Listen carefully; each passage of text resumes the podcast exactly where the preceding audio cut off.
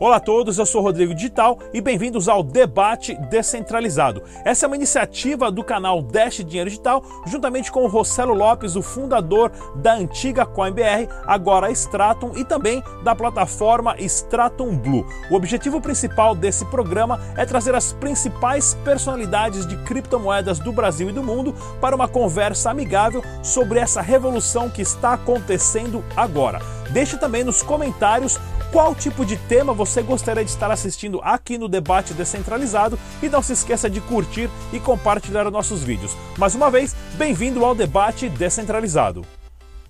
É isso aí, galera. Bem-vindos aqui a mais um debate descentralizado na nossa tela hoje de cinco cabeças, sempre, claro, pessoas e personalidades da maior importância envolvidas com criptomoedas no Brasil e no mundo nós temos aqui o Felipe Trovão, ele que é sócio e fundador da Foxbit. Temos também o Henrique Souza, ele que é o Hive Leader da Smart Cash. Temos o João Mendes, ele que é Country Manager da PundX. E temos a Charis Oliveira, ela que é chefe de equipe da Stratum. Muito bem-vindo a todos. E o nosso tema de hoje no debate descentralizado é o famoso CBDC, né? o Central Bank Digital Currency que inclusive há dois dias atrás o presidente da Reserva Federal do, do Banco Central Americano comentou que os Estados Unidos não está descartando a possibilidade de ter uma criptomoeda própria, porém a Libra do Facebook foi sim né, um, um alerta e um despertar para o sistema financeiro tradicional bancário em acordar para essa possibilidade, porque hoje é possível que haja a privatização dos dinheiro, aonde o Banco Central ou os governos não têm o controle, e sim empresas ou indivíduos.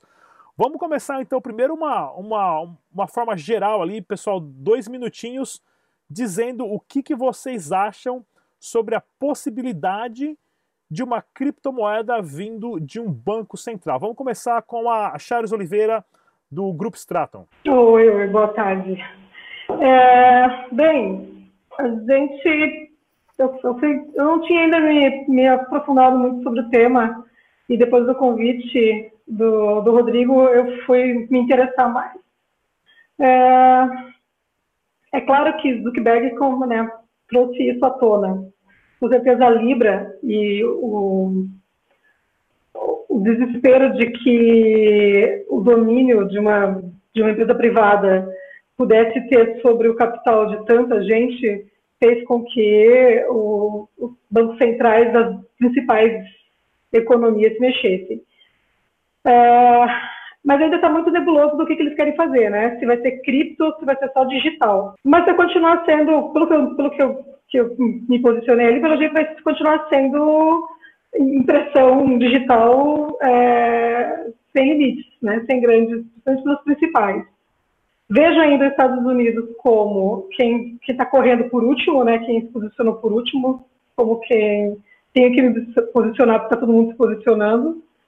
É, não, não vejo uma, ainda uma preocupação para as moedas, para as criptomoedas existentes, para o Bitcoin e as outras vejo até talvez uma melhoria de entendimento, né? Quando as pessoas passarem a utilizar moedas digitais de curso forçado, talvez elas entendam melhor como é que funciona as criptomoedas que nós já, já utilizamos, né?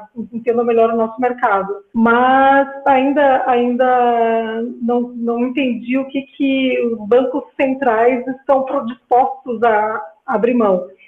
É, vejo também os bancos sendo os principais impactados, né, bancos privados sendo os mais impactados, porque perde-se aí alguns serviços, principalmente os de câmbio e talvez até mesmo de empréstimo, né, porque acredito que as pessoas encarterem mais esse, esse asset, né, e é por aí, eu acho que, né, já vi que tem bastante países, né, alguns que já, que, diversos países, né, que já têm o seu, a sua moeda digitalizada, né, e eles alguns com sucesso e alguns, outros nem tanto.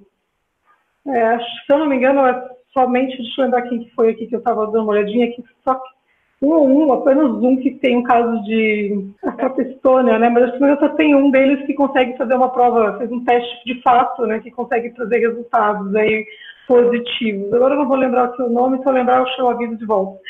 Mas é isso. Então acho que tem muita coisa e tem muito. Eles correram com essa notícia mais do final do ano para começo desse ano. Tem muita coisa para se falar ainda, muita coisa para se perguntar para eles ainda. Então certo. tem muito chão para percorrer. É isso. Henrique Souza da Smart Cash. Então, eu partilho um pouco da opinião da Chares, é, mas eu acho que isso é um movimento natural.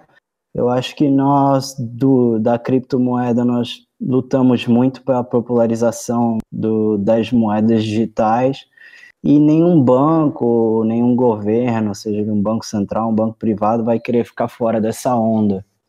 Eu não acho de todo ruim, eu acho que até porque nós já temos stablecoins aí que são privadas, são moedas que estão tentando fazer um movimento parecido para ter uma troca é, não, não arriscada, e eu acho que o governo ele vai só substituir o papel e fazer o que ele faz. A única coisa ruim que eu vejo é que ele vai conseguir aumentar muito o controle, né? Porque hoje, se você troca o Fiat em dinheiro, ele não é rastreado, né? Mas com um banco central rastreando cada, cada bit que você manda para um lado e para o outro, você não vai ter liberdade nenhuma. Então, né, esse é um ponto que eu acho muito negativo na criação dessa moeda, né?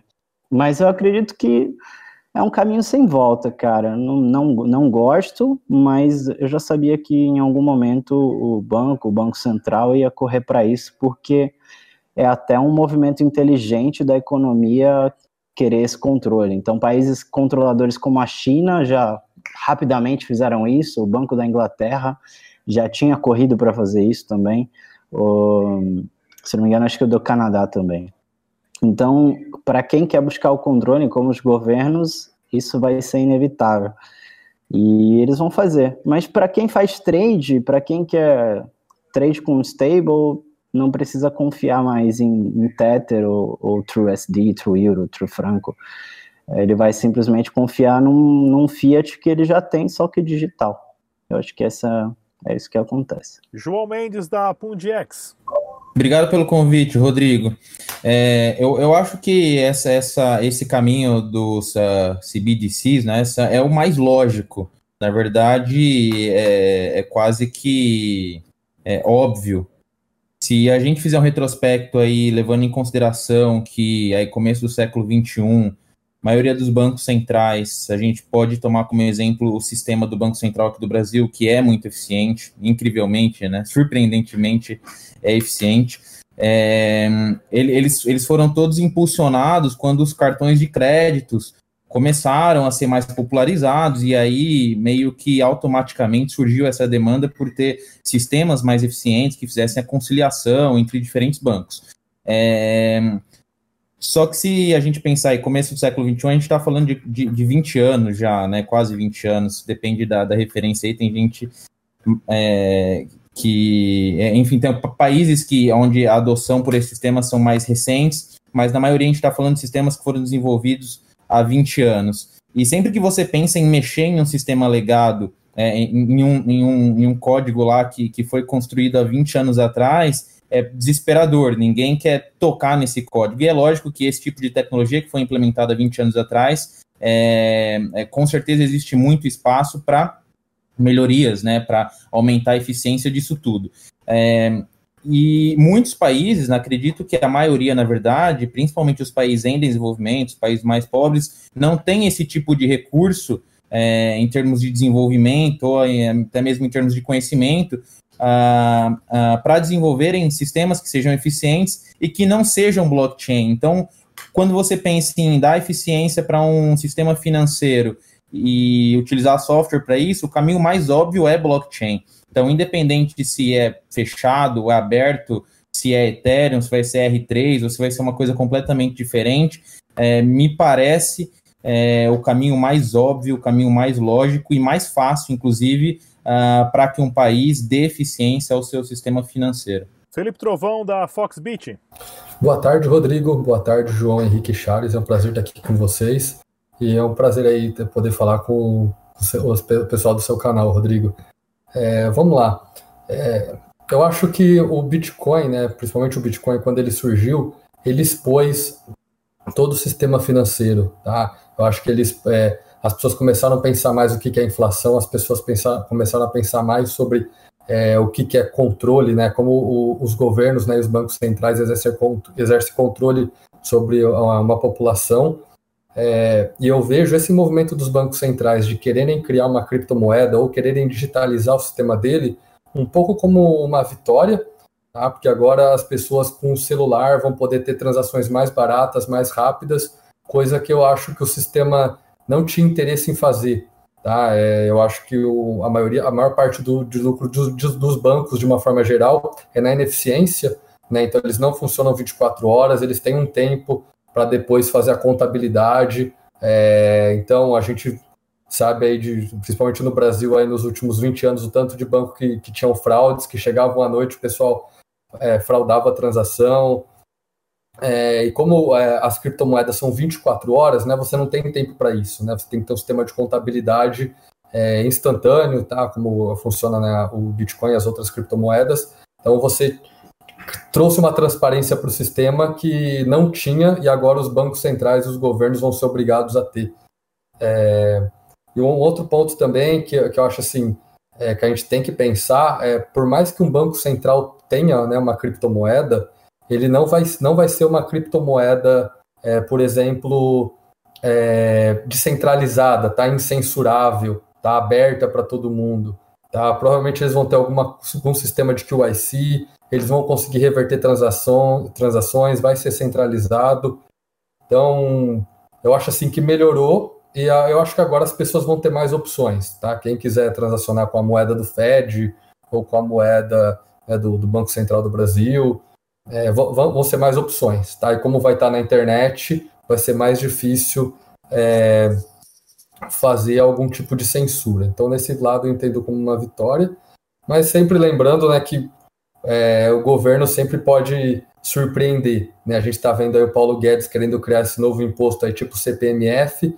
Ele, os bancos centrais podem simplesmente falar: para você registrar uma casa ou um carro, você tem que ter o TXID da transação que você fez pela minha moeda do Banco Central. E o Banco Central vai poder rastrear toda de onde essa moeda veio. Então tem, tem os dois lados, mas eu hoje eu acho que é, que é uma vitória para as pessoas, tá? Pela, pela liberdade por, e pela clareza e a transparência que isso vai ter que ter. É, é interessante que a gente pensar numa palavra simples aí também que a Charles falou, né? Que é moeda de curso forçado, né? Essa ideia, hoje nós sabemos que existem outras opções. Você não é obrigado ou nós sempre fomos obrigados a usar a moeda que o governo força em cima da gente. Isso depois de uma história gigante aí de desmonetização, de, de transição de, de metais preciosos para para dinheiro de papel que tinha o lastro a metais preciosos, depois só o dinheiro de papel, que é um pedaço de papel. Né? E um exemplo interessante é no caso da Índia, que há dois anos atrás a Índia proibiu dinheiro de papel, né? sugando todo isso tudo isso do mercado tradicional, forçando as pessoas a usar tudo pelo sistema bancário digital, né? pela moeda ah, digitalizada. Nós brasileiros somos mais do que especialistas em trocar de, de, de, de, de, moeda de um dia para o outro, porque nós já tivemos cruzeiro, cruzado, cruzeiro novo, cruzado novo, unidade real de valor, eh, o RV, né, unidade real de valor, e agora o real. Na, na, na, opinião de vocês, o quanto vocês acham que a briga vai ser do Bitcoin com os bancos ou dos bancos contra os outros bancos para ver quem sai na frente nessa corrida das criptomoedas e do blockchain? Vamos começar com o, o João Mendes da Pundex. Bom, é, se a gente quiser comparar é, CBDC com Bitcoin, a gente vai estar tá falando da mesma coisa que a gente tem hoje, né? Que não deixa de ser, que, que é a moeda fiduciária. Então, nesse sentido, é, um, você tem do lado do governo, se o governo do seu país permite que você utilize Bitcoin, como por exemplo na Bolívia não é permitido, na China tem aí uma, uma diversidade de restrições. Então, é, acho que esse é o primeiro aspecto se a gente quer comparar com, com Bitcoin. Agora, no, no aspecto dos bancos, da competitividade, é, eu acho que um excelente exemplo é o Brasil, pela abertura que o Banco Central ele tem dado às fintechs, e a esses novos modelos, né, esses novos modelos não, né, esse novo framework que tem sido criado, que, que, que permite uma competitividade maior uh, entre os bancos, colocando no mesmo cesto os bancos digitais, né? Tem aí essa lei das fintechs, é, recente, então isso tudo é, favorece a competitividade entre os bancos e, os, e, o, e um CBDC nesse caso, se a gente estiver falando de um, de um, de um CBDC do, do, do real, é, ele faz muito sentido, porque ele, ele viabiliza, é, ele barateia, aumenta a eficiência de toda essa cadeia de comunicação. No final do dia, e aí falando um pouco mais pelo lado de fintech, não necessariamente cripto ou CBDC, é, eu acho que isso é super positivo, porque no final do dia, todos esses bancos digitais, ou mesmo os bancos comuns que a gente já conhece, eles vão acabar brigando aí, vão, é, vão, vão ter que ser mais competitivos no aspecto do serviço, né? Então, quem te oferece os produtos melhores, quem te dá mais opções de de repente investir o seu dinheiro, e não necessariamente quem te dá a opção de transacionar ou guardar seu dinheiro. Isso qualquer um vai poder fazer.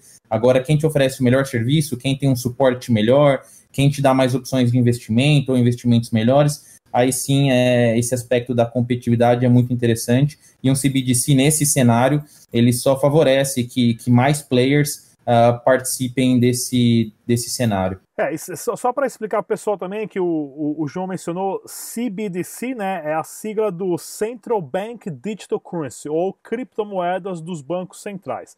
E se as empresas ou bancos não entenderem a tecnologia hoje, que eles entendem muito bem, porém né, eles têm que acordar que as fronteiras não existem mais. Tanto é que nós aqui no debate, eu estou nos Estados Unidos, a Char está, está em Florianópolis, o Trovão está em São Paulo, o Henrique está na Suíça. Você está onde, João? Estou em São Paulo. Está em São Paulo, tá vendo? Todo mundo na mesma tela aqui conversando para uma de tarde, para outra de noite, para outra de manhã e estamos fazendo funcionar, né? Henrique, a, a, do projeto Smart Cash. Então, cara, eu eu acho que os bancos contra a cripto, hoje em dia, eles já não tem mais uma briga, porque o banco ele guarda moeda. E moeda é moeda. Se os bancos pararem para pensar friamente, é só fazer começar a fazer custódia de qualquer moeda. Então, seja ela Bitcoin, Smart Cash, Dash, e transformar-se em uma carteira, que no fundo vai ser uma carteira centralizada. Mas onde o banco vai ter uma grande briga é contra os bancos centrais, e isso já está acontecendo com o juro negativo, e o banco já está tendo muito prejuízo, os bancos na Alemanha já estão sofrendo muito com isso, e isso está quebrando os bancos, e os bancos estão realmente quebrados.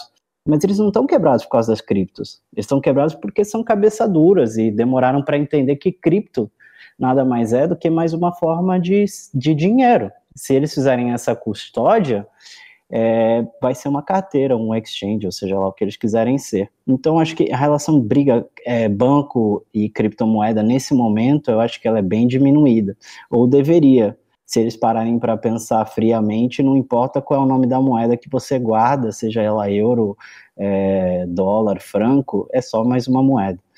Ah, só que contra os bancos centrais, cara, isso para eles vai ser um grande problema. E em relação à moeda do Banco Central para cripto, também não vejo nenhum tipo de problema, porque quem usa Bitcoin gosta da volatilidade, quem usa Dash gosta da velocidade da volatilidade também, quem usa Smart Cash o mesmo.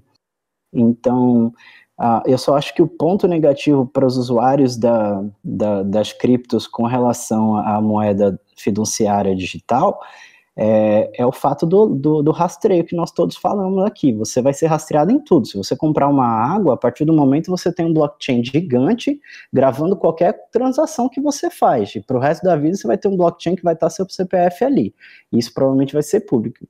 Ou, ou eles vão fechar de alguma forma, mas é, no final você tem um banco que sabe tudo sobre você. Você já não tem mais liberdade para nada. Se você comprar moeda e vender moeda, o banco vai saber, o, o governo inteiro vai saber. Então, esse é um ponto que, eu, que é assim que eu considero hoje.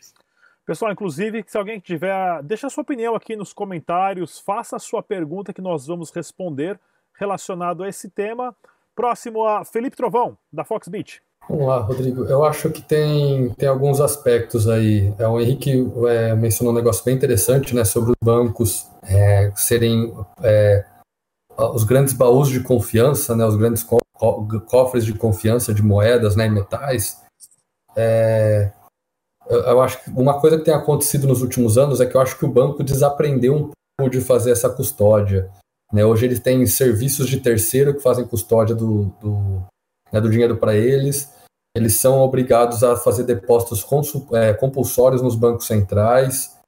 Então o banco está mais como um intermediador né, do que realmente o papel histórico que era do banco, né, de, é, eu acho que o Banco Central tomou muito, muito poder dos bancos nesse sentido. É, e esse também é um dos motivos que eu não sei se os bancos vão se arriscar a cada um ter a sua criptomoeda para tentar concorrer com uma moeda do Banco Central ou com uma moeda privada. Tá? É, uma porque eu não sei se os bancos têm tanta capilaridade quanto, por exemplo, tem o Facebook, né, que foi seu exemplo no início. Tá? O Facebook hoje poderia ter uma moeda com é, bilhões, aí, quase metade do planeta já de instantâneo de usuários, né? É, nenhum banco tem uma capilaridade dessa, então o banco não conseguiria concorrer com, com o Facebook, por exemplo. E eu acho assim, historicamente também a gente tem, é, a gente nota que os bancos, é, eu vou falar uma frase que eu ouvi de um, de um amigo meu que trabalhava num banco. Ele dizia que o banco só faz uma operação de risco quando ele sabe que não tem risco. Né? Então eu não sei se o, se um banco vai tentar correr um risco né, e brigar com os outros bancos ou com o Banco Central, sendo que hoje é, eles são um grande aliado do Banco Central. Né? Você tem o Banco Central controlando a economia, emitindo papel moeda e às vezes distribuindo isso para os bancos, para os bancos né, conseguirem baixar juros de empréstimo, né, capitalizando os bancos. É, isso é mais comum nos Estados Unidos né, do que aqui no Brasil. É, aqui é o controle é um pouco mais severo nesse sentido. Mas é, é eu vejo os bancos um pouco mais de tentar ficar do lado do governo, talvez para combater né, o, o, um Facebook da vida ou uma criptomoeda, do que tomar o risco e falar, pô, o Santander vai lançar moeda para concorrer com, com, o Bradesco Coin. É, nesse, eu, eu acho que ele, provavelmente eles vão tentar se unir em, o Banco Central mesmo e o Banco Central moeda.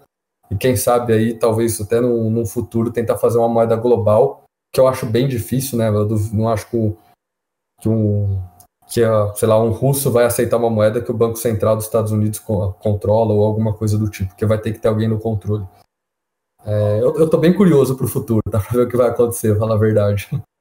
Não, tem muita coisa interessante acontecendo mesmo, né? Só lembrando que é que o papel do banco, você deposita o dinheiro no banco e depois o banco, você tem horário para sacar o seu dinheiro, você tem horário para consultar, o banco presta um serviço péssimo, você tem que passar pela pela giropeta infinita lá para tentar entrar no banco, deixa celular, tira o cinto da calça, tira o sapato, para você conseguir entrar num banco em horários específicos, né? Um serviço mal prestado, porém, eles têm um controle sobre as finanças das pessoas. Tanto é que o Itaú, aí ontem saiu a notícia, o Itaú lucrou 23 bilhões de reais somente em 2019, o maior lucro da história, né? Ou seja, os bancos estão indo muito bem, sugando o máximo possível da população. Charles Oliveira, da equipe Stratum. É, levantando aqui o ponto que o Henrique Smartcast falou sobre é, a rastreabilidade. Né? São, me, me, passou pelo, pela cabeça agora a, a, outra ponta da rastreabilidade. Porque, como eu disse né, na minha primeira fala, a gente ainda não sabe que tipo de projeto vai ser entregue pelos bancos centrais. É, então, eu penso assim, talvez quem, quem nessa ponta, talvez nessa briga de bancos centrais e bancos estatais, é, privados entregarem algum serviço, talvez seja de você poder, então, via blockchain, acompanhar o seu dinheiro. Será? Será que da outra ponta a gente vai acompanhar o nosso dinheiro? O que, que, que, que é feito com o nosso dinheiro encarteirado? Porque hoje a gente sabe que não, né? Esse lucro que o Itaú teve de milhões é trabalhando com o nosso dinheiro. Então, é, seria interessante a gente poder vislumbrar no futuro que a gente pudesse realmente ter controle sobre o nosso dinheiro, como a gente tem com as nossas criptomoedas, encarteiradas, devidamente guardadas com a gente, né, com a nossa chave privada. Então, pensando em como é que, como é que os bancos vão, vão entrar nessa disputa, é, tem, tem vários, vão ter que se, se reinventar com certeza. E eu, e eu acho que a disputa não vai ser ainda com o mercado atual de criptomoedas. Talvez com as fazer stablecoins sim, porque muitas pessoas utilizam para né, não, não perder na volatilidade.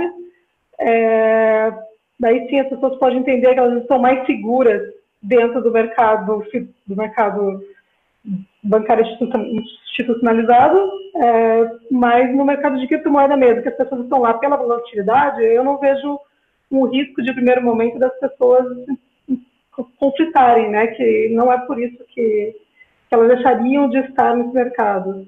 Mas são dois pontos aí que eu acredito. Eu esperaria que alguém trouxesse, então, a restabilidade do dinheiro e que talvez, então, stablecoin sim seria a primeira a sentir. É, pessoal, o futuro promete muitas uh, novidades, muitas mudanças e nós vamos ter que nos adaptar o máximo possível, que eu sempre falo para as pessoas. Continue aprendendo, continue estudando, seja o proprietário único das chaves privadas das suas criptomoedas, porque a bolha mundial do mercado de ações, devido à impressão descontrolada de dinheiro de bancos centrais e governo, uma hora ou outra vai quebrar. No nosso super debate descentralizado de hoje, pessoal, nós tivemos aqui o Felipe Trovão, sócio e fundador da exchange Foxbit.